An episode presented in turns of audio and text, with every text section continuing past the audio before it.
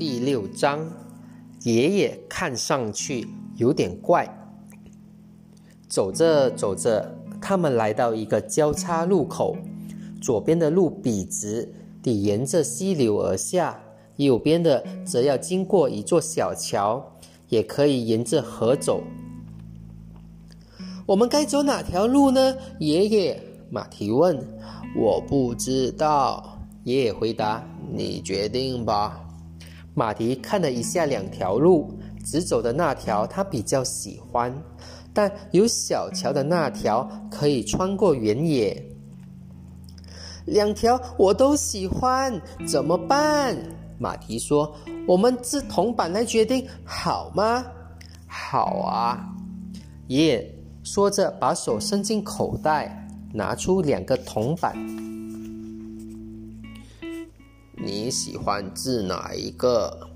马蹄把铜板接过来看了一下，两个铜板都很漂亮，一个一面有条船，另一面有麦秆，另一个一面有个轮子，反面是个大胡子的人头像。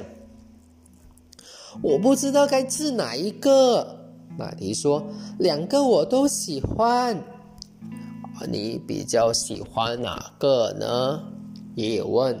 马蹄把两个铜板翻来覆去的欣赏了一番，终于选出了有船的那个。好，爷爷说：“现在我们还得讲好哪面是属于哪条路。如果知道有麦秆的那面或有船的那面，该如何走？”哈。我不能决定，爷爷。马蹄说，用手指翻转着铜板。仔细想想，你就有可能做出明智的决定。马蹄聚精会神的想，还不时的看着铜板。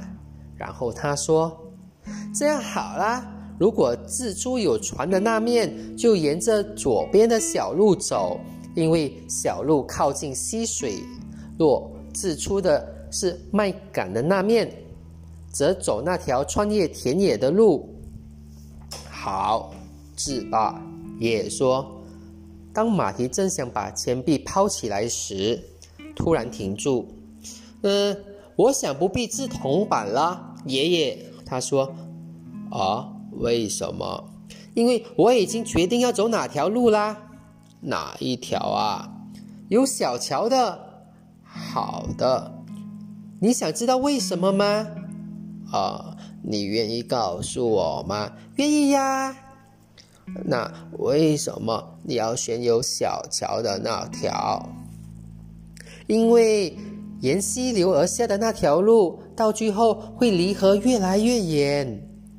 至于有小桥的这条，虽然穿过田野，但总有地方会靠近河的。你以为呢？没错，你想走在河的附近。是的，爷爷。好，你想知道为什么吗？啊，快告诉我吧。因为河的那一岸有小导弹呀。可是我们过不去呀。河上总会有桥的，对不对？嗯，我也这么想。爷爷说：“既然这里的小溪上都有座小桥，那么在某个地方应该有座大桥，否则人们怎么过河呢？”